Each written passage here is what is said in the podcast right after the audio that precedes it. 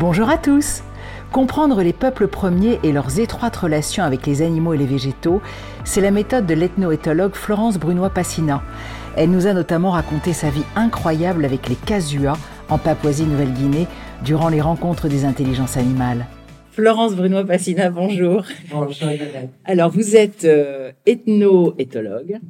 Donc, vous allez nous expliquer ce que c'est. Vous avez, vous travaillez évidemment sur les rapports entre les humains, euh, les peuples premiers et les animaux. Et vous avez fait partie du livre collectif qu'on a signé euh, l'année dernière, L'animal médecin, où vous, vous allez nous en parler, où vous montrez comment euh, des chimpanzés ou des éléphants peuvent inspirer les humains qui travaillent avec eux, par les médicaments qu'ils utilisent, enfin les médicaments, les, les écorces, les argiles, les herbes qu'ils utilisent, et comment en fait cette culture est très partagée, et ça c'est vraiment une des bases de votre travail. Déjà, je veux bien que vous nous expliquiez euh, euh, ce qui vous êtes, mais ce, que, ce qui est votre métier aussi, la fameuse ethnoéthologie. euh, alors, comment euh, on devient ethnoéthologue? Bon, alors donc je suis une anthropologue. Euh, je suis, après avoir été rattachée au Muséum d'histoire naturelle, j'ai été quelque peu débauchée pour rejoindre la chaire d'anthropologie de la nature du Collège de France, qui était dirigée par euh, Philippe Descola, qui était un de mes euh, tuteurs, on va dire, directeur, euh, co-directeur euh, implicite euh, de ma thèse de doctorat que j'ai réalisée euh, après avoir vécu trois années dans la jungle en Papouasie-Nouvelle-Guinée auprès d'une petite tribu qui s'appelle les Kassois et qui parle le kassois, une langue à part entière. Et en fait, euh, cette ethnoéthologie, c'est une méthode que j'ai développée, euh, euh, une nouvelle méthode que j'ai développée à mon retour de terrain après avoir vécu euh, auprès de cette population euh, avec qui j'ai philosophé, mais aussi euh, avec qui mon corps a complètement évolué, dans la mesure où euh, cette population qui vit en forêt a un rapport euh, au monde très particulier, enfin, pour l'occidental que j'étais, au sens où déjà le, monde visuel, enfin je veux dire le, sens de la vision, a très peu d'importance dans la mesure où on voit pas. Enfin, je veux dire où, il n'y a pas de perspective, vu qu'on est vraiment enfermé par euh, la multiplicité des arbres et euh, que le ciel en fait est remplacé et substitué par la cime de la can canopée, euh, donc des arbres donc on est vraiment englobé dans, dans un monde où donc la vision n'a pas de prise, mais c'est euh, l'ouïe qui, est, qui prédomine. C'est-à-dire que quand on marche en forêt, on ne regarde pas, on écoute. Parce que l'écoute restitue la présence des autres, que ce soit les animaux, mais aussi les plantes. Et euh, quelque chose qui était euh, aussi extraordinaire, c'était que les Kassois euh, étaient très discrets euh, en tant qu'humains, c'est-à-dire qu'ils manifestaient aucune euh, volonté hiérarchique à l'égard des autres êtres vivants qui peuplaient le milieu forestier. et que en fait cette discrétion se traduisait d'une part par le silence quand on évoluait en forêt, ou alors quand il y avait des activités forestières telles que la coupe des arbres ou, euh, ou l'exploitation du palmier sagou avec lequel ils font leur farine, ben, toutes les activités humaines collectives euh, sont euh, accompagnées par des chants au même titre que les oiseaux. C'est-à-dire que, en fait, l'humanité euh, ne se distinguait pas par une arrogance du langage, euh, qu'on considère chez nous propre à l'humain, euh, mais par des chants, euh, et d'autre part, dans la mesure où, pour les Kassois, euh, le langage, ce qui s'appelle solo, signifie davantage communiquer. parce que les animaux sont dotés de cette même capacité. Donc la communication euh, est chez cette population, on va dire, multi-espèces et partagée. Donc l'homme peut rentrer en relation avec les autres à travers cette communication, et donc le chant est une part de cette communication qui permet de manifester auprès de tous les autres, parce qu'il y a quand même beaucoup de monde en forêt, euh, dans la jungle, hein, vous imaginez bien. Il y a plus de 140 oiseaux, euh, il y a 400 euh, animaux, enfin bon, c'est quand même très très dense, très habité. et donc en fait, tous ces êtres, dont les cassois bien évidemment, participent d'une narration du monde qui est partagée et qu'on peut qualifier d'interspécifique. Et donc, il faut être à l'écoute de ce monde pour comprendre s'il y a une rupture euh, dans ce monde. Hein, C'est-à-dire que, par exemple, si on entend euh, euh, un oiseau d'un seul coup chanter, enfin, ou parler, on va dire, cela va traduire quelque chose du point de vue de ce, cet oiseau. Et il faut être à l'écoute. Donc, voilà, c'est cette expérience physique m'a absolument bouleversée en tant qu'être humain. Euh, et j'ai mis du temps, hein, j'ai mis plus de six mois à m'adapter à, cette perception euh, et à cette évolution dans la forêt. Euh, parce qu'au début, je regardais et je tombais. et le problème, c'est que je pouvais me faire très mal. C'est-à-dire que quand on, traverse, je sais pas, un ravin, etc., c'est sur un tronc. Et puis, bien sûr, euh, avec nos chaussures, on est moins habile que eux sont en pieds nus. Euh, et il m'arrivait, bien sûr, de glisser et de tomber. Et euh, si par malchance, il y avait, par exemple, un palmier avec des épines, ben, mon corps était recouvert d'épines. Et les cassois riaient. Alors j'étais ah bon, ok, je peux pas compter sur eux. et voilà, et euh, bon pour eux c'était euh, bon et c'était très bien parce que quelque part ça rabaissait un peu l'arrogance du blanc. Hein, c'est euh, euh, voilà, et j'étais la première blanche pour les Cassois à évoluer en forêt. Ils ont rencontré l'homme blanc dans les années 80, pour vous dire que c'est très tardif euh, dans notre monde dans notre monde. Et donc, voilà, donc ça, ça a été fondamental. Euh, ça m'a été très bouleversant. Euh, mais c'est seulement à partir du moment où, justement, je me suis mise à écouter plutôt qu'à voir que j'ai cessé de tomber euh, et que j'ai pu marcher aussi rapidement que les cassois en forêt. Et d'ailleurs, ils m'ont gratifié en disant euh, Ah, mais maintenant, tu es une femme cassois. Ouais. Euh, alors, euh, effectivement, c'est absolument extraordinaire comme expérience en tant qu'être humain, surtout venant de l'Occident, de la France, euh, euh, d'être, euh, d'avoir le sentiment, la sensation d'être en harmonie avec le reste des, êtres qui vous entourent.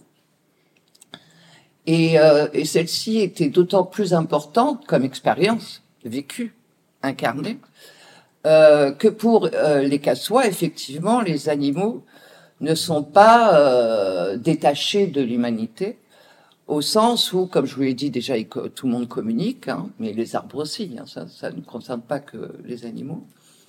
Euh, mais euh, les animaux sont investis d'une manière tout à fait particulière parce que dans ce monde déjà saturé d'êtres, c'est extraordinaire, hein, je veux dire. Et je vous parle même pas des insectes. Hein. Euh, il y a aussi des esprits, dont les esprits maîtres des animaux, euh, qui sont des êtres humains, comme les cassois, mais qui vivent dans la cime des arbres, donc qui sont invisibles à l'œil nu, bien évidemment, mais qui interviennent dans le monde visible des humains sous la forme animale. Et dans au moins, sur les 400 animaux que j'ai identifiés, 150 animaux, ce qui fait quand même beaucoup. Et cette capacité qu'ont les esprits est partagée par les humains. C'est-à-dire que quand les cassois rêvent, donc au cours des activités oniriques, leur double, ils ont un double qui se matérialise par l'ombre, hein, donc un double identique à, l'être humain. Et eh ben, au cours de leur rêve, leur double, lui aussi se métamorphose en animal et dans le monde des esprits, qui ont les mêmes activités que les cassois, à savoir qui chassent, euh, qui, qui pratiquent l'horticulture, etc. Or, ces deux mondes sont reliés par la réciprocité.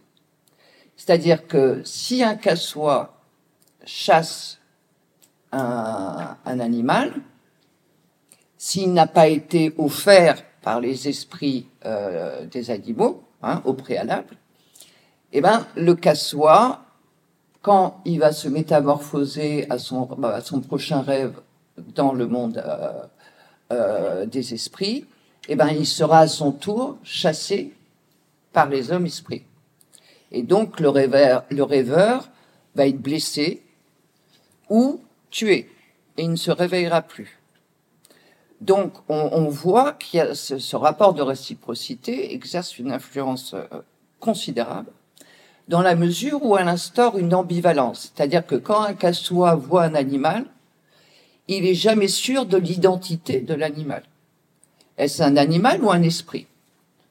La différence est fondamentale parce que l'engagement va être, euh, l'impact de l'engagement va être différent.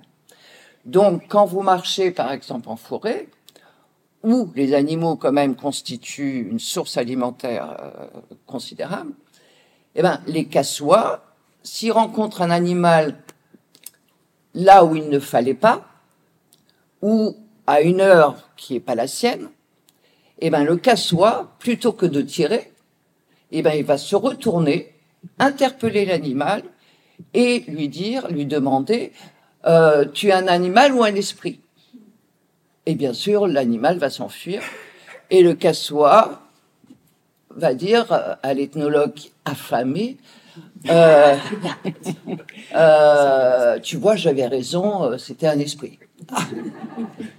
Ah. Donc cette ambivalence euh, exerce un, impact considérable euh, sur leur, manière euh, d'être en relation avec le monde animal. Dire que l'animal est un double d'eux-mêmes, donc une part d'eux-mêmes. Hein. Et donc l'éducation des enfants soi va se tourner vers son éducation éthologique. Dire qu'on va inciter les enfants non pas à imiter les humains, mais à imiter les animaux. Pour que cette imitation, cette identification positive à, l'animalité exerce une incidence sur ses rêves et le choix de ses métamorphoses. Parce que s'identifier dans la journée euh, à un animal qui est très lent comme le, les marsupiaux, il y en a beaucoup hein, en, Papouasie, eh ben c'est pas super parce que un chasseur euh, peut facilement le tuer. Euh, donc on va l'éducation des cassois, des enfants cassois, va consister à leur apprendre à s'identifier aux animaux les plus euh, les, plus rusés, les plus rapides, les moins les moins effrayés, etc., etc. Donc en fait, l'enfant grandit euh, avec cet enrichissement de l'être, de l'être humain, par les autres que sont les animaux. Et donc, quelque part, l'imitation euh, va se faire d'autant plus facilement. Euh, et c'est là, et c'est pourquoi j'ai créé cette nouvelle méthode que j'ai appelée l'ethno-éthologie, non pas simplement, enfin, j'ai pas voulu décalquer l'éthologie au sens pratiqué en Occident, mais pour montrer que comprendre le savoir ou le savoir-faire des humains, il fallait l'élargir aux interactions avec les animaux, dans la mesure où euh, c'était dans cette interaction avec euh, les animaux qu'il y avait quelque chose qui se passait, hein, et éventuellement des échanges, des partages ou des transferts de connaissances entre les uns et les autres, c'est-à-dire de restituer à l'animal sa capacité à agir et interagir sur l'humain et vice-versa. D'où l'ethno-éthologie. Alors, si j'ai bien compris, euh, vous étudiez pour comprendre les humains les animaux, mais aussi les minéraux, les végétaux et les dieux. En fait, vous essayez d'avoir vraiment une approche très très euh, globale de, de l'identité de, de, ces humains. Avant qu'on continue, j'avais une, enfin j'ai plein de questions, mais j'en avais une quand euh, on apprend au petit à s'identifier à l'animal, c'est comme un animal totem ou est-ce qu'on va lui apprendre à prendre les qualités des uns et des autres? C'est-à-dire la rapidité d'un animal, euh, le côté camouflage d'un autre, euh, etc. Est-ce qu'il est-ce qu'il picore un peu, si je puis dire, les qualités des uns et des autres ou non? Il, se focalise sur un animal totem ah Non, non, pas du tout. Euh, ils vont justement identifier des comportements euh, euh, précis, prêtés, enfin prêtés, qu'ils prêtent ou qu'ils reconnaissent plutôt, ça serait plus, juste, euh, des différents animaux. C'est c'est pas une identification symbolique ou surinterprétée, c'est vraiment reconnaître que les animaux ont des comportements spécifiques euh, qu'il est intéressant euh, de, d'intégrer, d'intégrer, oui, pour enrichir euh, bah, les qualités humaines, voilà, de s'en inspirer. Alors, avant aussi qu'on parte sur les intelligences animales, il y avait quelque chose qui m'avait fasciné dans ce que vous, vous écriviez, euh, c'est que les casuas n'ont pas une nuit comme nous. Ils ne dorment pas 8 heures de suite. Vous pouvez nous expliquer, parce que c'est pour nous, c'est très compliqué à comprendre ça. Bah oui, parce que comme j'expliquais, euh, la nuit, euh, donc on dort à plat, bien évidemment, ce qui matérialise le fait que le double, bon, je l'appelle pas âme parce que c'est pas une âme, c'est vraiment un double de soi, mais qui est indépendant. Hein. Euh, c'est-à-dire qu'il a sa propre croissance, qu'il a sa propre personnalité, et c'est ce double qui va dans le monde des esprits. Et donc, euh, quand on dort, il n'y a plus d'ombre. Et là, ça signifie bien que l'âme, enfin, donc je dis là, plus facile, euh, est partie. Mais comme je, je, je vous l'expliquais, il y a des risques. Hein. Quand on dort, il y a des risques de, de de, bah, de, se faire chasser et donc tuer ou blesser par, par un humain esprit. Donc en fait, les cassois euh, bah, s'astreignent à éviter de dormir. Donc ils parlent beaucoup la nuit, ce qui épuise l'ethnologue. Parce qu'il faut être attentif à tout, à toutes les paroles, même la nuit.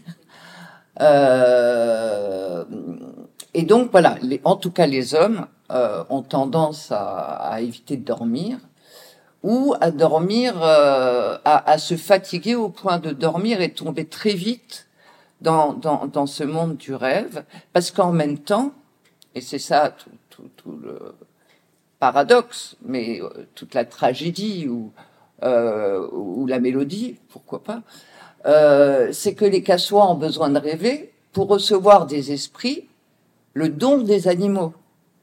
Parce que ce sont les esprits des animaux qui vont leur donner un animal et leur dire, tu peux aller tuer cet animal, c'est un animal. N'aie pas peur. Donc, ils vont recevoir de ces esprits euh, gibiers euh, bah, l'adresse euh, où va se trouver l'animal, sans avoir, la crainte de tuer un esprit et d'être euh, l'objet des vengeances. Et à partir du moment où le matin, enfin, il, il, a ce rêve, à 5 heures du matin, le chasseur va partir discrètement et va chercher dans, dans, dans sa forêt, dans son territoire, euh, et, parce qu'il a une connaissance écologique euh, très très très précise et surtout une connaissance également de l'alimentation des animaux, qui est absolument là, parfaite, enfin parfaite, très riche, parce qu'il il a besoin de ces connaissances pour bien isoler où va se trouver l'animal. Dans la mesure où les animaux sont phytophages, c'est-à-dire mangent des, des, des, des, plantes ou des fruits, etc., essentiellement. Donc il faut qu'il mobilise toutes ces connaissances écologiques euh, de l'animal pour être en mesure de trouver ce fameux euh, animal offert par les esprits. Et là, il va installer euh, ce qu'on appelle une hutte de guet, qui ressemble à, la maison que se fait l'oiseau jardinier, hein, avec des brindilles, etc. Donc on ne sait pas que c'est un être humain. Et, de toute manière, les humains sont toujours cachés quand ils, chassent.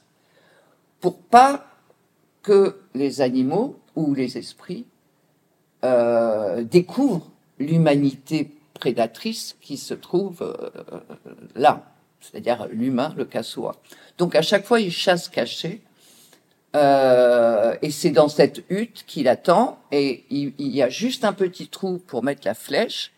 Et euh, généralement, ben, l'animal arrive. Euh, euh mais ça peut durer deux jours hein, ou trois quelquefois.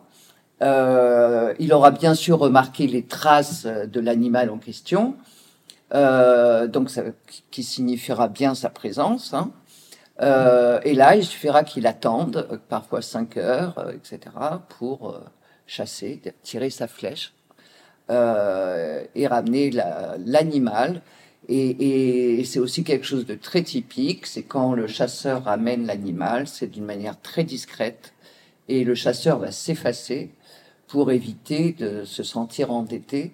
Et tout de suite, la viande est, partagée, généralisée à l'ensemble du clan, enfin des individus qui sont présents.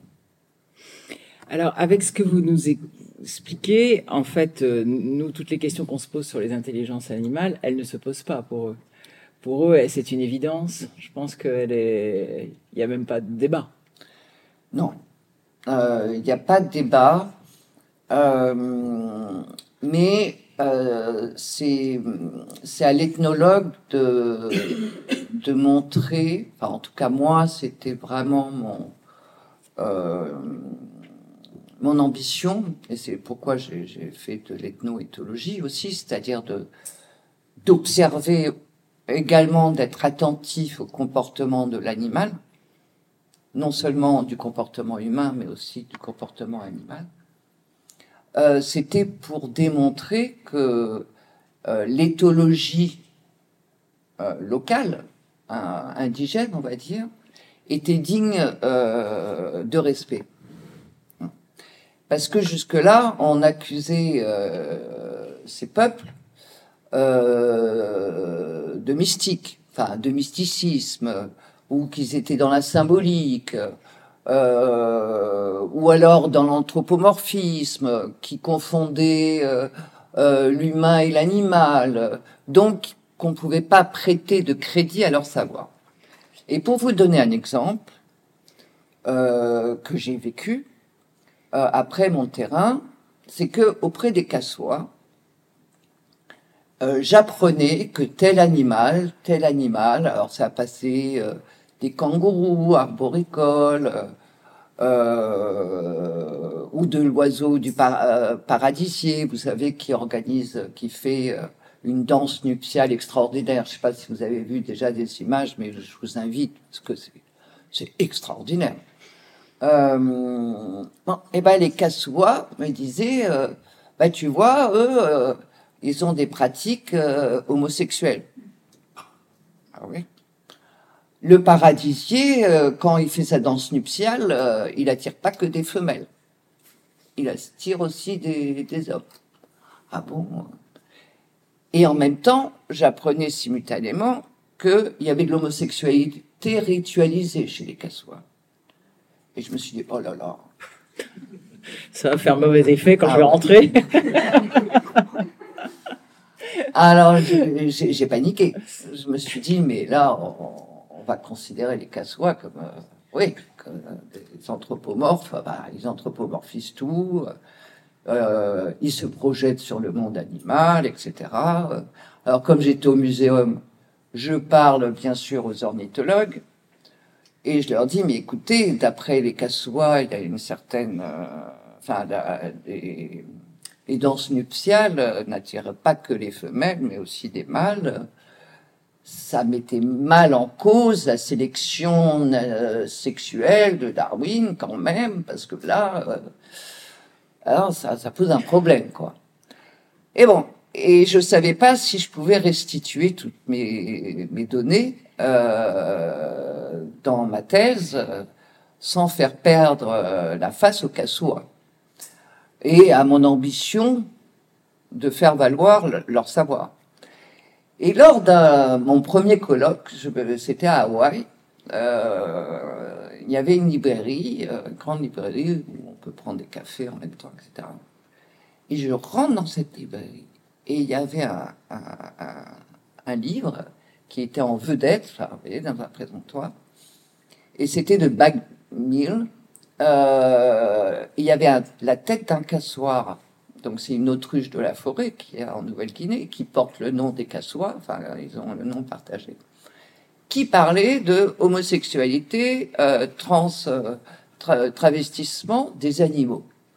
Alors bien sûr, je me précipite et je cherche, parce qu'il y avait l'index des animaux en question, et bien sûr, et quoi, bien sûr, non, pas bien sûr, mais, et à ma grande satisfaction, je veux dire, et, rassurance, euh, étaient nommés exactement les animaux que les Cassois avaient désignés comme ayant des pratiques homosexuelles.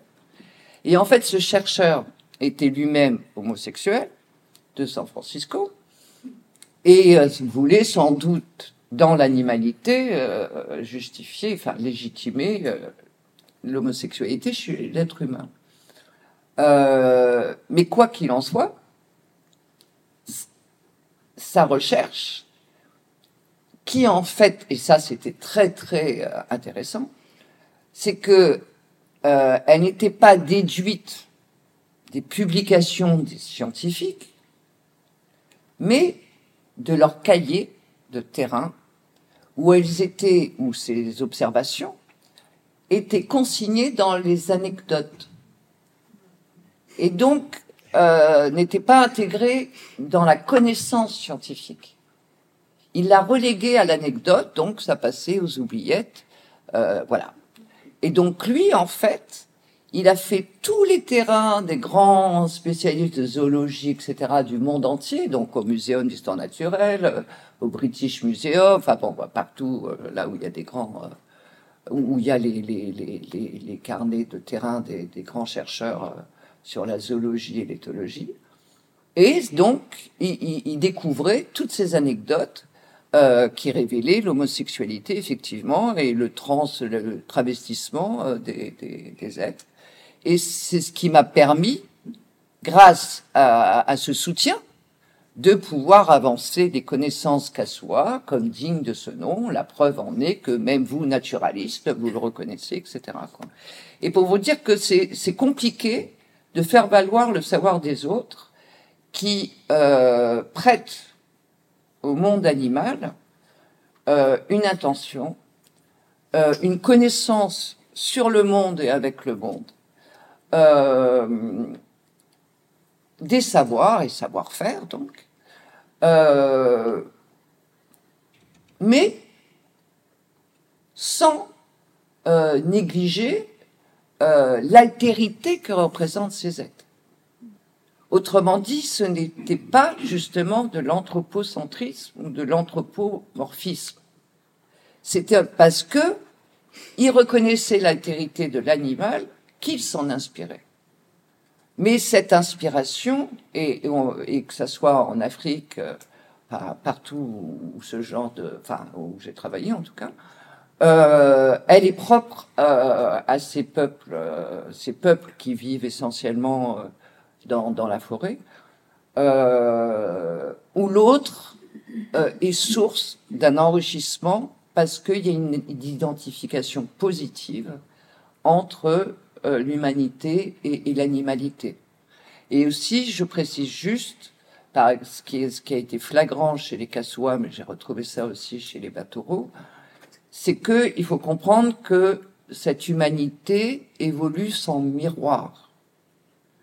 C'est-à-dire que le, visage de l'être humain n'est pas n'est pas une référence, une auto-référence. On ne grandit pas avec son, son image croissante, etc. Il n'y a pas de miroir. Hein. Il n'y a que l'eau, mais comme il y a l'ombre des arbres, elle est floue, etc. Donc en fait, cette identification est d'autant plus facilitée. Parce que l'être humain peut, si la société le permet, euh, s'identifier plus facilement à un oiseau, etc., etc. Quoi. Euh, et donc ses comportements aussi. Et, et ça, c'est fondamental, c'est-à-dire que euh, ce sont des sociétés où l'être humain ne, ne s'auto-référence pas limitativement. Hein. Il n'y a pas un égocentrisme, un narcissisme, on va dire, euh, de l'humain qui est mis en exergue. Euh, et ce qui permet donc les ponts et le relationnement avec les animaux euh, avec une très grande liberté et un, très grand respect de, de leur spécificité. C'est passionnant, hein, le fait, euh, le, le, miroir, le rôle du miroir, en effet, dans l'évolution de notre société. C'est vrai que ça ferait une conférence en soi, ça. Euh, on, on, va, on va prendre, si vous voulez bien, des exemples précis, euh, justement, que vous avez remarqué de ces intelligences animales. Alors, comme le temps tourne et qu'on n'aura peut-être pas le temps de toutes les donner, euh, j'aimerais bien, évidemment, qu'on parle tout de suite de l'automédication, qui est quand même ah absolument fascinant et que vous avez remarqué euh, euh, dans les différents travaux que vous avez fait, les différentes observations, donc notamment avec les chimpanzés ou les, éléphants. Est-ce que vous pouvez nous, raconter ça et, le respect des humains pour ce savoir et cette culture euh, médicinale des animaux? Oui, alors comme je vous disais, dans, ces sociétés où j'ai travaillé, donc essentiellement chez les cassoirs, chez les Batoro en Ouganda, euh, bon, au Laos et, euh, euh, et en Thaïlande, ce sont un de mes étudiants et puis un, autre du muséum qui, qui ont travaillé qui se sont inspirés de l'ethnoéthologie pour mener leurs recherches. donc, en tout cas, dans toutes ces sociétés, effectivement, il y a il y a ce même respect de l'autre et, et, comme je vous disais, cette altérité. Et cette altérité euh, explique euh, que on, on, on, reconnaît à l'autre, comme je vous disais, cette capacité euh, à avoir ses propres comportements et, euh, intelligents, va dire, euh, avec son environnement. Et surtout avec les plantes, hein, vu qu'on est dans des milieux où il y a des animaux, des plantes, bon, il y a les esprits, bien évidemment. Et euh, il s'avère que chez les Cassois, en menant cette ethno, étho, enfin, ethno-éthologie, euh, je réalisais que euh, les Cassois avaient emprunté certains de, leur, de leurs comportements aux animaux. Et pour eux, ça posait aucun problème, mais au contraire, ils manifestaient une reconnaissance que ça soit au niveau cérémoniel, sur les danses, euh, euh, sur les chants, euh, sur la technique des marsupiaux. Et justement, au niveau des marsupiaux, par exemple avec les marsupiaux, ils avaient imité et non copié. Hein, la différence entre copier et imiter est grande. C'est-à-dire que nous, en Occident, on dit qu'on copie. Parce que euh, copie, euh, ça signifie que on reproduit un comportement sans prêter à l'autre une intention. On fait juste du mimétisme bête et méchant. Hein. Euh, on reproduit sans rien. Or, l'imitation implique de reconnaître une intention prêtée au comportement de l'autre. Euh, or, ces populations, justement, de l'imitation dans la mesure où elles reconnaissent implicitement avoir imité les animaux. Et en médication, c'est certain. Donc les Cassois m'avaient révélé qu'ils avaient imité euh, les, marsupiaux euh, dans leur pharmacopée en recourant euh, à des écorces pour se soigner. Hein, leur pharmacopée essentiellement fondée sur les écorces ou l'exsudation, enfin les sèves, etc., euh, des arbres. Et ceux, voilà, ils avaient emprunté euh, cela aux, marsupiaux. Donc, après, je rentre au muséum où il y avait Sabrina Kriev qu'on avait recrutée, qui est une primatologue qui travaille en Ouganda auprès des chimpanzés et aussi euh, une pharmacologue. Euh, et donc, elle, elle étudiait euh, les plantes qu'utilisaient les, les, chimpanzés pour comprendre et, savoir si cet usage des plantes était une automédication ou pas. Parce que ça avait été lancé par l'Américain, comme tu le soulignais, euh, mais encore fallait-il le démontrer. Euh, et l'éthologie occidentale euh, était très frileuse de, prêter aux animaux qu'elle étudiait des, intentions de peur qu'on la discrédite. L'éthologie était naissante, enfin naissante, elle n'est pas très vieille comme, approche, euh, et les Occidentaux, contrairement aux Japonais, euh, n'osaient pas parler de culture animale, etc., euh, etc. à l'époque. Et donc Sabrina était très frileuse, elle aussi, de parler d'automédication. Mais moi, j'en étais presque convaincu, et, et, en fait, on a décidé de, de, présenter un projet à la Fondation Liquet. Vous savez, Liquet, c'est celui qui a, qui a financé les deux grandes primatologues euh, Diane Fossé euh, et l'autre. Jane Goodall Voilà, Jane Goodall, merci. Euh, donc deux femmes, comme par hasard, qui ont étudié gorilles et chimpanzés.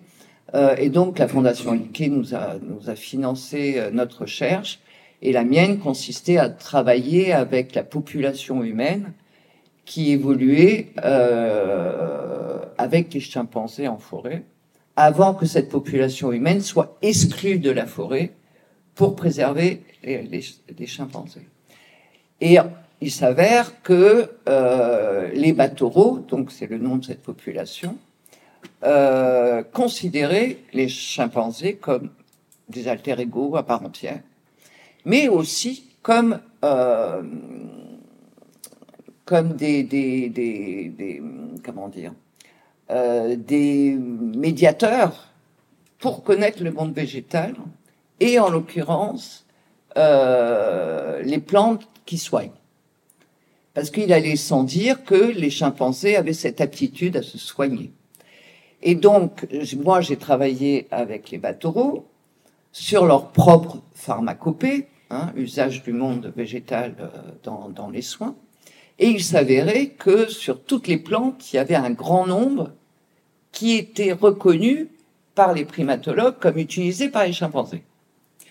Donc j'ai approfondi cette question et j'ai demandé aux bataureaux euh, ce qu'il en était des chimpanzés. Et en fait, ils reconnaissaient qu'ils avaient emprunté euh, aux chimpanzés de nombreux, euh, de nombreux savoirs, de nombreuses connaissances du monde végétal en les observant en forêt et qu'ils avaient tout simplement imité euh, les chimpanzés, dans la mesure où pour eux, cette culture du végétal exprimée par les, chimpanzés n'était pas un instinct, c'était une culture qui était expérimentée. Et donc des chimpanzés étaient morts en se trompant. Et donc les humains avaient observé qu'ils étaient morts. donc bon, bah non, on va peut-être pas y toucher, quoi. Euh, donc, ils avaient emprunté beaucoup de leur pharmacopée euh, aux chimpanzés. Et il aura fallu, et donc ça, c'était en 2006, hein, et il aura fallu dix ans pour que Sabrina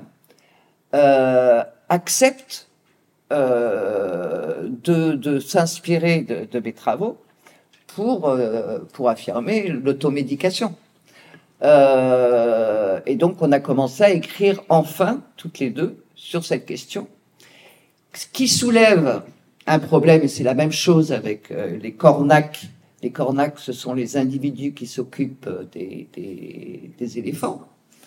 Euh, alors là, on n'est plus avec des primates avec qui on partage 98%, hein. on est avec un éléphant, et qui a une durée de vie euh, de 60 ans, hein, à peu près, ou 50 ans. Et donc ça veut dire qu'un cornac, euh, il peut mourir, et l'éléphant qu'il a élevé va euh, être transmis à, ses enfants, etc. Or, il s'avère que les études donc de, de l'aîné, de Nicolas Lenné et de Jean-Marc Dubos montre également que euh, les cornacs euh, partagent avec les éléphants une pharmacopée et que ces cornacs utilisent les connaissances euh, des éléphants pour se soigner eux-mêmes, mais aussi pour soigner les éléphants. C'est-à-dire que ça devient euh, les connaissances des éléphants sont euh, intégrées dans les soins vétérinaires. Euh, dans la mesure où bah, eux aussi, hein, ils mangent que des herbes, ce sont des herbivores. et donc, il suffit de les observer pour comprendre que telle plante a tel effet, etc. Et comme ils vivent au quotidien, ils partagent le quotidien de ces éléphants, ces connaissances sont accessibles. Je veux dire, il suffit d'observer, euh, surtout par exemple s'il y a un éléphant qui a une diarrhée euh, et qu'on voit manger telle plante ou telle plante et que d'un seul coup la diarrhée euh, s'arrête.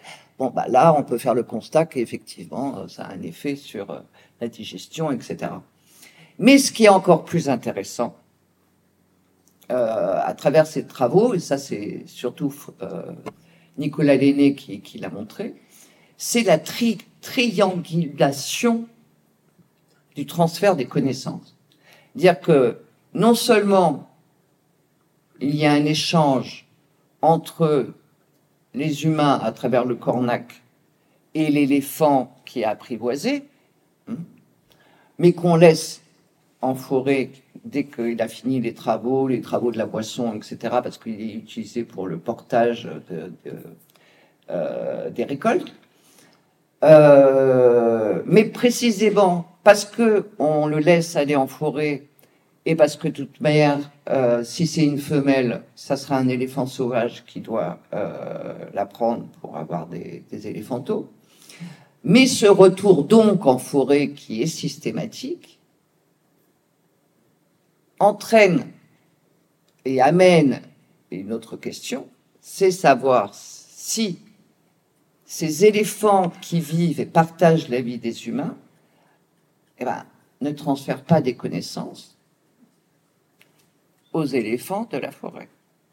Et donc là, on aurait vraiment une triangulation des, partages de connaissances qui soulèvent, en tout cas, une question que je soulève et, que j'ai soulevée auprès euh, des primatologues et de beaucoup de chercheurs qui sont aussi euh, qui travaillent sur euh, la génétique euh, des plantes utilisées par, par, par, les, par les animaux, parce que quand ils découvrent une plante qui leur a été montrée, révélée par un animal, cette plante euh, va porter le nom soit du labo, soit de, de, la privatologue ou, de, l'éthologue, mais certainement pas ni de la tribu. Alors là, ça, il faut vraiment, euh, faut vraiment des êtres exceptionnels, mais généralement on ne leur connaît pas. Mais encore moins des animaux. Or, si on va, si on poursuit cette logique, et moi je la poursuis, dans la mesure où les populations reconnaissent elles-mêmes leur endettement euh, à l'égard de ces animaux auxquels ils ont emprunté. Ils reconnaissent leur dette. Je dis, mais pourquoi nous, nous ne le faisons pas hein? Euh, Pourquoi notre droit qui, euh, qui rend, qui traduit les animaux en objets, hein, et surtout les animaux sauvages, c'est des objets sans maître, ça veut tout dire. Donc sans maître, on peut tout leur prendre. Hein. Je veux dire, euh, euh, moi je soulève la question des droits intellectuels. C'est-à-dire que non, les primatologues, etc., euh, ne doivent pas prétendre à nommer, à donner leur nom à ces plantes qu'ils auraient eux-mêmes et par eux-mêmes découvert, ce qui est faux. Donc il faudrait rendre l'appareil aux animaux à qui on pique les connaissances. Parce que c'est du vol. Comme on a volé les tribus, euh, que ce soit en Amazonie, enfin, surtout en Amazonie, avec la colonisation, etc., on, on leur a volé leur savoir sans leur restituer quoi que ce soit. Ce qu'a interdit la Convention de Rio en 92, où on posait, ce qui n'est jamais encore respecté, le partage des bénéfices des connaissances euh, prises aux indigènes. Donc les indigènes, c'est un peu la même chose que les animaux, quoi. Mais c'est vrai que maintenant, on commence enfin, le monde juridique commence enfin à reconnaître des droits euh, aux animaux et à la nature. Peut-être qu'un jour, en effet, reconnaîtront euh, les, les, les, inventions. Parce qu'en plus, que, quand vous parliez de triangulation, c'est-à-dire que les éléphants, ils peuvent aussi rapporter des connaissances du monde sauvage qu'ils ont côtoyé pendant quelques mois. Ah, c'est ça où c'est quand même complètement, euh, complètement époustouflant. Euh, comme le temps tourne malheureusement, est-ce que vous nous donneriez deux, trois exemples d'intelligence animale qui vous ont euh, frappé? J'ai vu, on avait noté, euh, euh, par exemple, le couscous qui, qui, a sa machine à râper, ah, ou, ou, Nénette, la fameuse Nénette, ou ou, bah, ou la, le camouflage euh, ah en Amazonie. Est-ce que vous pouvez nous donner deux, trois exemples comme ça? Euh, Oui, alors le couscous, c'est euh, donc un marsupial qui ressemble à, à, un être humain. C'est extraordinaire. Bon, il a les yeux globuleux, mais il a une capacité, il a des gestes vraiment comme comme les gorilles hein, ou comme les, les, chimpanzés quand vous les regardez de près. C'est extraordinaire. Euh, et donc le couscous, euh, il utilise le rotin. Alors c'est très lent, hein. c'est vraiment le koala, mais ça ressemble, plus à un humain qu'à un koala, que le koala ressemble à un humain. Euh, et donc, euh, il est très lent et, euh, il mange, il suce plutôt, hein, il mâche il suce l'écorce pour prendre la sève, etc. Et en fait, il y a des écorces qui sont tellement dures qu'ils qui utilisent euh, le rotin, euh, qui a des épines, pour gratter. Et en fait, les cassois utilisent aussi ce rotin euh, pour justement râper le gingembre, etc., dans, dans, dans, leur cuisine, dans la préparation. Et d'ailleurs, c'est un cadeau que je ramène de la Papouasie, c'est des râpeurs euh, euh, de, gingembre. Enfin, donc, je ramène à chacun des sticks de, de, de rotin. euh, et certains le mettent dans leur cuisine. Bon, alors, euh, donc ça, c'est incroyable. Et bon, j'en ai apprivoisé un et c'est extraordinaire.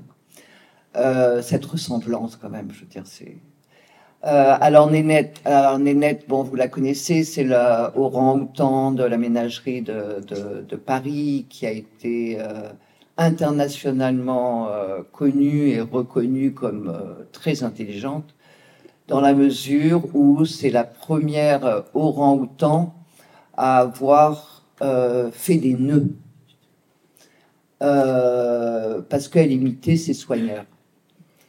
Et donc, euh, c'est la première orang-outan du monde euh, à avoir fait des nœuds et à transmettre cette connaissance aux siens. C'est celle qui a fait des nœuds euh, aux, aux, aux, chaussures de son soigneur pour qu'il se casse la figure Oui. Parce qu'on parle souvent d'elle quand on parle d'humour, ah, oui, où elle était écroulée ah, de rire.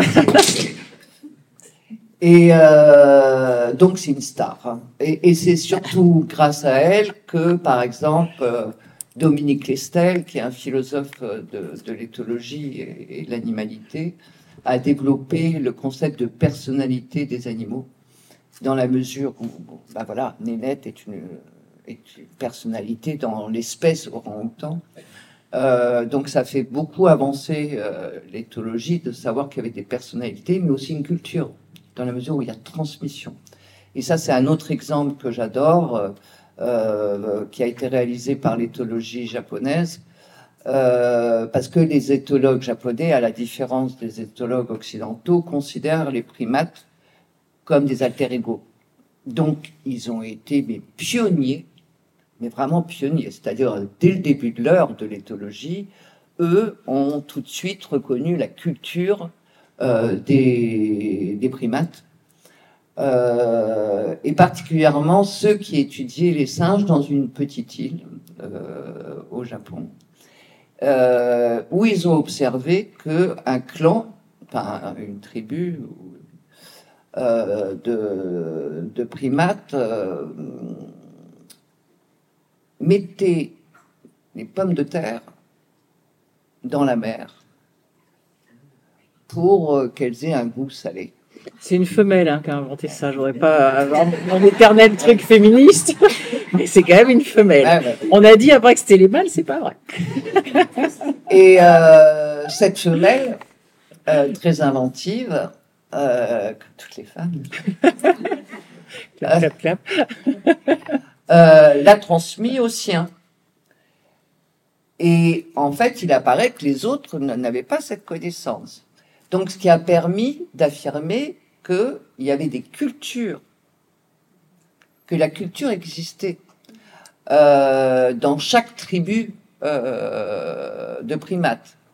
Et, euh, et, après, des études ont été menées en Afrique auprès des chimpanzés, etc., etc., pour révéler qu'effectivement, il y avait une culture de l'outillage euh, et qu'elle se transmettait au sein des, de, de, des tribus euh, et non forcément généralisée à l'espèce. Euh, Qu'est-ce que j'ai d'autre euh? Il y avait le proto-langage des primates ici ah oui. l'éthologie africaine. Ah oui, bah ça aussi c'est pareil. Euh, bon, c'est un éthologue africain qui a fait ses études à Oxford, donc bon, quand même bien bien imbibé de, de l'éthologie occidentale qui le premier à avoir euh, restitué euh, le fait que euh, les singes avaient développé un proto-langage. Parce que bien sûr, l'éthologie occidentale n'osait pas affirmer, vu que le langage devait être le propre de l'homme et pas partagé aux animaux qui en étaient démunis. On a vu que là, il y avait la culture. Alors la culture, c'était aussi propre de l'homme. Là, d'un seul coup, c'était partagé par les animaux. On a montré aussi la ritualisation, surtout chez les chimpanzés, bah, pas que. Donc là aussi, le rituel n'était pas propre euh, qu'à l'homme. Euh, et là, donc, euh, c'était... Le proto-langage. Le proto-langage. Et il s'avère, donc, je suis allé rencontrer cet éthologue extraordinaire. Et bien sûr, je lui pose la question, mais pourquoi toi tu as trouvé ce proto-langage et pas les autres. Je dis, qu'est-ce qu'il en est chez toi en Afrique Ils sont qui, euh, tes singes? Ah bah, euh, ils participent à la vie politique. Je dis, pardon? Bien euh, oui, euh, les singes euh, sont chez nous euh, nos ancêtres. Donc, quand nous nous réunissons et qu'ils sont près de nous, il va de soi que euh, ils participent de nos décisions, etc. Ah, ok. Donc, parce que, enfin, en fait, il me racontait ce que les cassois me racontaient, quoi. De côtoyer autant ces animaux, vu qu'ils côtoyaient vraiment tous les jours. Les animaux avaient droit de séance, euh, les primates avaient droit de séance dans leur village, dans les réunions, etc., où on, on les jetait pas. Euh, bah, il va sans dire que cette proximité permettait de, développer auprès d'eux des connaissances sur les primates que n'avaient pas les éthologues, euh, à part, euh, bien sûr, ces, ces, deux femmes qui ont vécu, euh, qui ont consacré de leur vie à vivre avec les primates et d'ailleurs qui ont fait avancer le schmimblick quand même. donc, cet éthologue africain ouvrait la porte et c'est grâce à lui que d'un seul coup, euh, le langage n'était plus le propre de l'homme, mais aussi une capacité euh, prêtée au monde animal, ce que les cassois affirmaient déjà. Sachant que les, les, singes sont même capables d'inventer des systèmes politiques comme les, comme les bonobos, hein, faites ah l'amour par la guerre, eux ils le font. On n'en ouais, a pas réussi à aller très loin, mais eux, euh, ils. Et ce qui est très intéressant à... avec euh, les bonobos, c'est que c'est pour vous dire l'influence euh, du social dans la production scientifique. euh, et donc du relativisme avec lequel il faut prendre des connaissances scientifiques aussi, hein. euh, c'est que dans les années 70, euh, c'était pas du tout le cas. On considérait les bonobos comme euh, des, anarchistes guerriers. Hein, et que cette sexualité était en fait un exercice de pouvoir, hein, un machisme, etc., etc. Donc, en fait, mine de rien, il y avait une identification positive des chercheurs qui reproduisaient leur propre social sur les bonobos. Et il a fallu attendre les années, euh, fin des années 80 pour avoir une relecture de leur comportement. Donc, et là, il fallait vivre avec eux et les connaître, donner des petits noms à chacun d'eux pour savoir qui fait qui, qui fait quoi, l'amour avec qui, tatati, tatata, pour comprendre que ce n'était pas du tout la guerre, effectivement, mais qui faisait l'amour pour éviter justement la violence. Et donc, euh, on changeait complètement de paradigme là. Alors, on pourrait peut-être donner un dernier exemple avant de conclure, c'est le, camouflage issu euh, de l'éthologie amazonienne et papou. C'est passionnant le camouflage aussi. Ah, Là, c'est encore un sujet incroyable. C'est extraordinaire. Et propre aux animaux, pour le coup. On n'est pas très ouais. fort hein, pour se camoufler, nous, à part quelques tenues de combat. Euh... on est fort. Hein. Ouais. Alors, c'est. Euh... Donc, les Amazoniens, ont, bien sûr, euh, à l'image des Kassois, euh, ont développé une connaissance euh, de, des animaux extraordinaires, euh, de leur forme et de leur structure. Euh, et comme, euh, par exemple, pour les Amazoniens, euh, que l'on qualifie d'animisme, au sens où, pour eux, les animaux sont les, euh, avec l'homme bah, l'intentionnalité, l'intelligence, la réflexibilité, etc. Enfin, ce sont des humains.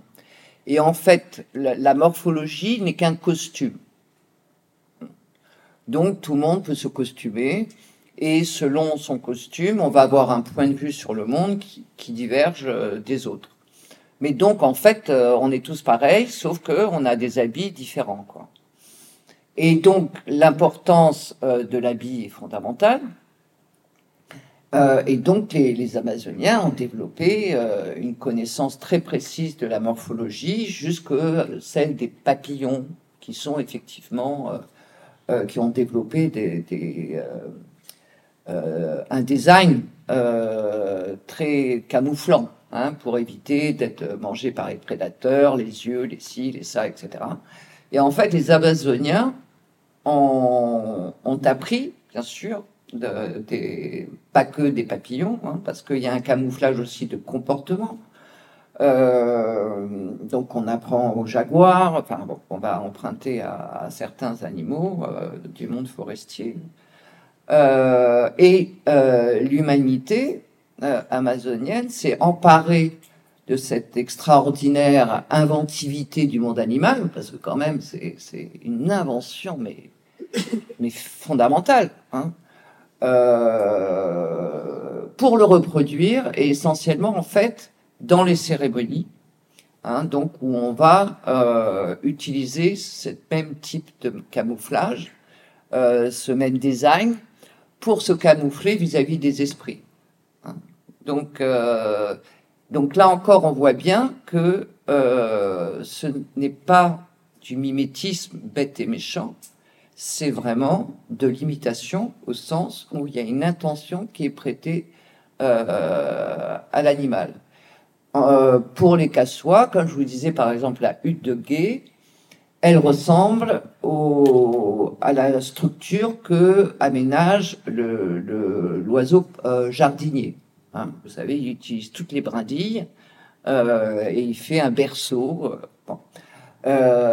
Et il y a tellement de, de quand vous voyez leur costume, c'est extraordinaire. Je veux dire, il y a tout, toute la biodiversité de la forêt qui est sur eux. Euh, et en plus, euh, le camouflage, comme je vous disais, passe par le chant et aussi les danses. Euh, et par exemple, ils ont à l'arrière de, de, de, leur costume des frondes de palmiers Et quand ils bougent, eh ben, ça ressemble à une cascade d'eau. Euh, ils ont sur euh, leur tête euh, une énorme quoi gigantesque avec des plumes de cacatoès à huppe jaune. voilà et voilà là encore et tout en haut il y a une plume qui bouge comme le paradisier. c'est aussi du camouflage à l'égard des esprits euh, et le chant dont je vous parlais est aussi une pratique de camouflage, parce que l'essentiel, l'essentiel de, de, de, cet apprentissage de savoir se camoufler, euh, c'est pour que l'homme ne se distingue pas des autres. Hein. C'est pour être au même niveau que les autres.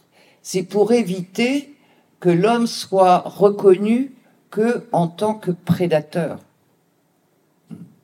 Donc on camoufle euh, cette, euh, cette prédation euh, et aussi le fait, et ça c'est pas un camouflage, le fait que l'homme n'est pas se considère pas comme en haut de la chaîne trophique. Parce qu'en fait, il y a les esprits au-dessus. Donc en fait, l'humanité est aussi la proie. Et, ça change tout. Donc on peut, on peut emprunter aux animaux toutes leurs capacités, euh, pour, dans la mesure où on est des proies, euh, pour éviter de se faire euh, tout simplement manger ou piéger par les humains esprits. Alors, en, en, conclusion, je vous propose de revenir en France, puisque vous avez travaillé pas très loin d'ici, à Belle-Île, en mer, qui, je pense, est une des plus belles îles du monde, on peut le dire. euh, Est-ce que vous pouvez nous, nous, raconter en deux minutes ce travail et puis nous, nous puisque nous on revient en France, de donner un, des conseils pour essayer de renouer, euh, parce qu'en en fait, ce qu'on comprend de tout ce que vous dites, c'est à quel point on a on a coupé finalement avec euh, avec la nature, avec les animaux, avec les végétaux Et est-ce que votre travail à Belle-Île vous, vous, a permis de voir comment est-ce que nous, euh, ici, Français, on pourrait renouer avec cette nature euh, que nous avons euh, abandonnée quand ce n'est pas quand nous luttons contre elle? Bah, C'est certain, parce que bon, alors déjà, les Belle-Îlois, c'est des papous. Hein. Je veux dire, c'est, Les Belle-Îlois, c'est des papous, ah, ça, oui, oui, oui. C'est un scoop ah, euh, parce que j'ai travaillé à Belle-Île avant d'aller en Nouvelle-Guinée, je peux vous dire qu'ils m'ont bien préparé au, au euh, Il y a la sorcellerie, enfin il y a tout ce, qu'il faut, euh, toute la cuisine qui plaît aux ethnologues. Mais c'est sûr que l'insularité, en tout cas à cette échelle, est, eh ben, induit des rapports euh, avec l'autre euh, qui ressemblent étonnamment euh, avec celles qui ponctuent les, relations, par exemple, entre les cassois et, les animaux, dans la mesure où elle interdit le système pro productiviste. Il n'y a pas assez de place hein, pour mener de telles activités vis-à-vis du, du, monde vivant, une telle capitalisation hein, du monde vivant, qui est l'industrialisation, que, produit l'industrialisation, euh, et qui hégémonise euh, l'animal, euh, les animaux à l'espèce, hein, pour éviter, enfin, je parle de l'industrie, pour éviter toute relation affective, etc., toute reconnaissance de la personnalité des animaux. Il faut qu'ils se ressemblent tous. Et comme ça, on les vend tous pas cher. Euh, et l'industrie, ça va très bien, etc. Et vous voyez bien quand euh, il y a les camions qui ramènent des poules, des poulaillers industriels, bah c'est à plusieurs étages, c'est carrément une horreur. Enfin, elles sont toutes pareilles. Et à Belle-Île, bah, c'est pas possible. Donc, il n'y a pas assez d'espace pour mener une telle industrialisation du monde vivant. Et les rapports sont, bah, sont très intimes. J'ai beaucoup travaillé avec euh, les derniers. Euh, bon, maintenant, il y a les néo-ruraux qui ont débarqué, qui introduisent euh, à nouveau ce genre de rapport. Mais bon, moi, quand j'ai mené ma recherche, il y avait encore des Belligois anciens et, et de Belle-Île qui, le faisaient, c'est-à-dire les agriculteurs, enfin les, paysans plutôt, qui travaillaient avec les chevaux euh, dans les champs. c'est absolument magnifique parce que les champs sont au bord des, des, des, falaises, on voit la mer. Euh.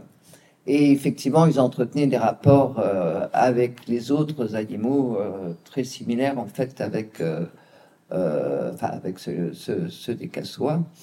et je pense qu'effectivement, pour renouer, renouer avec bah, avec ce qu'on avait par le passé, hein. Euh, c'est-à-dire euh, à des échelles plus petites, la paysannerie entretenait des liens très forts avec les vaches, euh, avec les chevaux, avec les chiens, enfin bon, et chacun de ces animaux était reconnu dans leur personnalité, avait un petit nom. et on était attentif à chacun de, de leurs, et vous voyez bien, vous, si vous avez des chiens, des chats, ou, ou, ou des chevaux, ce, que nous avons, euh, bah, nous deux en tout cas, en, partage. Ben, on prête à ces animaux une intentionnalité on leur prête une intelligence, une personnalité, au point qu'on les intègre complètement dans la famille, qu'on leur parle comme à des êtres humains, etc. Et tous ces comportements euh, qui existent, hein, on ne peut pas le nier, euh, sont, enfin, relèvent euh, de l'anecdote, comme pour Bagmill et l'homosexualité, c'est-à-dire qu'on n'en tient pas compte. et ça remet pas en cause l'idéologie naturaliste qui gouverne notre société, qui veut que l'homme soit vraiment séparé du monde de la nature, même s'il participe, parce qu'en fait, on a divisé l'humanité en deux. C'est son côté présomptueux en Occident, très prétentieux, euh, c'est-à-dire que l'homme relève seul de la culture, hein, vu qu'il n'y a que lui qui est intelligent, il n'y a que lui qui pense, qui transmet, qui fait des rituels, qui parle, etc., etc. Mais aussi, quand même, l'homme relève euh, de la nature, c'est un animal. Hein. Merci Darwin, on est des animaux, mais pas de n'importe lesquels. On est les plus intelligents des animaux. Hein. donc on est vraiment euh, en haut euh, du top, quoi. Euh, donc, comme je vous disais, il y a l'humanité et l'occidentale, bien évidemment, qui est la plus évoluée, la plus civilisée, etc. Après, il y a les indigènes qui sont les moins, et après, il y a les animaux. Et, et cette séparation, ce dualisme, qui fonde notre identité en tant qu'occidental, a fait que, et qui s'est forgé dans les sciences et dans les pratiques, qui a permis l'industrialisation justement euh, de, des animaux et, aussi de l'être humain. Hein. Euh, l'aliénation a été exercée aussi et est toujours exercée à l'égard des êtres humains, a fait que euh, tous les affects, toutes les émotions, tous les sens qu'on prêtait aux animaux ont été et sont effacés. Le naturalisme ne refuse de le reconnaître, est aveugle, exerce une cécité pour continuer à l'exploiter. Parce que vous pensez bien que si, euh, euh, et pourtant la loi française a un peu modifié en considérant que les animaux étaient des êtres sensibles pour éviter qu'ils soient massacrés dans les abattoirs, etc. Mais bon, voilà, ils sont animaux sensibles, mais c'est pas pour ça qu'ils sont des sujets. Hein, on est loin du compte quand même. Hein. Euh, et donc cette distanciation qui est voulue parce que euh, notre droit est fondé sur l'appropriation et donc la possibilité de l'exploiter à fond, etc., etc., euh, a détaché eh ben, la paysannerie, etc., de, de ces rapports intimes qu'elle entretenait avec ces animaux, d'une part, mais aussi invisibilise le fait que pour certains d'entre eux, et les animaux de compagnie, ben, on est très proche. Et donc, c'est ce qu'on appelle de l'hybridisme. C'est-à-dire qu'au sein de cette idéologie naturaliste qui gouverne le monde, parce que on persiste à, vouloir l'industrialisation, hein, et puis pareil avec les plantes, hein, ça ne concerne pas que les animaux, ça concerne aussi les plantes, euh, donc, euh, à côté de celle-ci, de cette idéologie qui permet, euh, hein, eh ben, il y a des petites poches où l'être humain occidental hein, qui, a grandi dans cette idéologie qui sépare l'homme de la culture, de la nature, etc.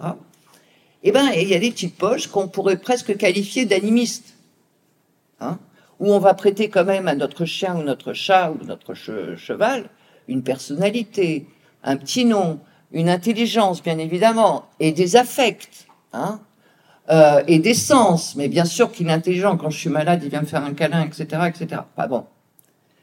Et, donc ça, c'est de l'hybride. Et je pense que euh, il va falloir quand même se dépêcher, hein, parce que là, vraiment, on manque d'empathie. C'est quand même, à part avec nos chiens et nos chats, c'est un peu limite. Hein. Enfin, c'est très limite. Euh, et surtout vis-à-vis de la faune sauvage, euh, qui elle aussi a été qualifiée sauvage, euh, c'est-à-dire hors humain. Hein. Ce qui est faux, ce qui est encore un mensonge qu'a créé le naturalisme, quand je vous parlais de cécité et d'invisibilisation, parce qu'il est démontré qu'on a coévolué depuis toujours avec. C'est comme l'histoire des forêts primaires, ce n'est pas vrai. Il n'y a pas de forêt primaire. La forêt que l'on appelle primaire est une forêt qui a été transformée avec la présence de l'homme. Donc en fait, l'humanité, depuis le temps qu'elle est là, euh, elle a coévolué et co-transformé avec les autres le monde. Et donc ce qu'il faut, à mon avis, pour revenir à ta, ta question, excusez-moi, je fais... Euh, bah, c'est ne pas avoir peur, parce que notre société, euh, euh vous l'avez remarqué, perd sa sociabilité. On est plus des individus exacerbés dans notre narcissisme euh, que des êtres relevant d'une même société. Hein, je veux dire, euh, et ça, c'est surtout les générations qui arrivent, qui sont là, les réseaux sociaux, etc., et, exaltent, exaltent ce phénomène dans la mesure où, par le biais de, des machines, euh, eh ben, l'altérité, ben, elle est effacée, on n'a plus peur parce qu'en fait, on est dans l'entre-soi. Hein. on n'est plus confronté physiquement, consciemment à l'autre. C'est virtuel. Donc, on est conforté dans, sa propre identité. Or, ce que je crois, enfin, même pas que je crois, c'est que j'en suis persuadé pour le vivre au quotidien, de toute manière, moi-même, vu que j'ai reproduit mon monde cassois dans mon monde, euh, c'est que quand, euh, si on a inculqué à nos enfants, d'une part, la coexistence, hein, que ça soit systématique, euh, et donc l'identification possible, parce que ça, on l'a vu, les enfants s'identifient aux dauphins, s'identifient et merci Walt Disney, merci si, parce que quand même les orques maintenant ils sont bien. Enfin, il, y a quand même des, médias qui permettent une identification positive avant qu'ils rentrent à l'école et que tout soit cassé. Mais c'est de ne plus avoir peur de l'altérité euh, et au contraire de la côtoyer euh, pour réaliser combien elle peut nous enrichir. Hein. Mais le problème, c'est cette invisibilisation dont je vous parlais, ces mensonges qui colportent pour continuer à exercer les activités qui les détruisent. Et à un moment, il va falloir euh, réaliser que l'on s'appauvrit. C'est que plutôt que d'être riche euh, des comportements des autres sur le monde, euh, d'apprendre des autres sur le monde, euh, des personnalités qui peuvent nous influencer.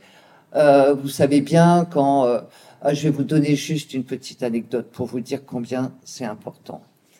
C'est un tout petit. Non, non, bon, là, je m'arrête. Non, vas-y, vas-y, vas-y. Mais c'est la dernière.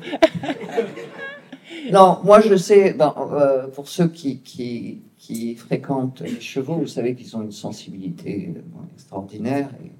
Et, moi, quand j'étais pas bien, euh, ils me faisaient remarquer tout de suite. Donc, euh, quand j'étais pas bien, j'y allais plus. Je n'allais pas les voir, j'attendais d'aller bien. Autrement, de toute manière, ils allaient me déborder, ils savaient qu'ils pouvaient abuser de moi, etc. Donc, je me retenais. voilà. Euh, et avec, par exemple, mes chats, il y, a, y a une démarche à avoir pour ne pas les déranger, pour qu'ils restent auprès de vous, etc. Il faut marcher d'une certaine manière. Euh, parce que si vous avez des pas comme ça, comme ça, euh, ils partent. Euh, donc il y a une manière de cohabiter qui est interactive. Enfin, je veux dire, c'est un dialogue, c'est une danse que l'on entretient avec l'autre et avec sa personnalité, parce que chacun, tous les chats, moi j'en ai trois, ils n'ont rien à voir les uns et les autres. Et les chevaux, pareil, j'en ai plusieurs, ils n'ont rien à voir. Mais ils peuvent s'associer, parce que j'ai des chevaux et un âne, et il n'y a pas de problème. Euh, mais l'anecdote, c'était. Euh,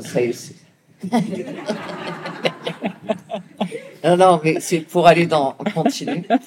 C'était un film qui était réalisé sur les relations entre les hommes, euh, enfin les humains et les animaux. Et il s'agissait euh, d'un travesti euh, new-yorkais, donc qui était un homme la journée, et le soir se travestissait en femme. Et euh, il avait euh, un chat euh, ou un chien, je ne sais plus, enfin qu'importe.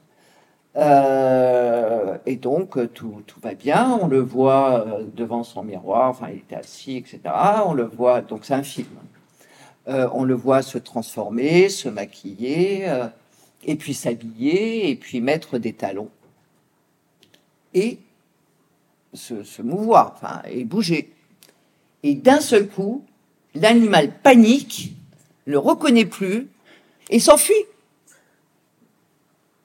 Je voulais dire simplement, cette danse, euh, enfin, bien sûr, son chat, s'il finit par devenir euh, une femme, bah, il va s'habituer à ses talons, il va savoir que c'est la même personne.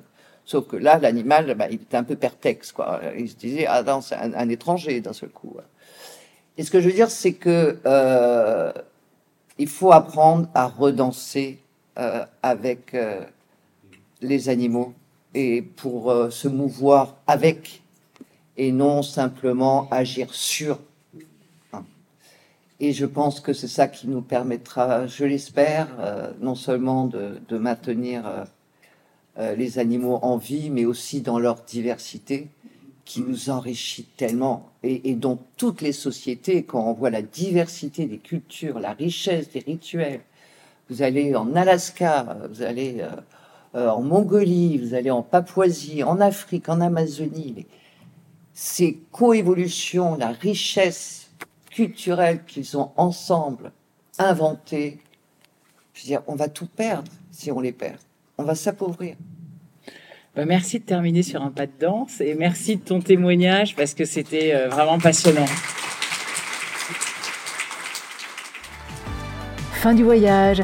Merci à Florence pour cette balade dans la jungle. Abonnez-vous à notre podcast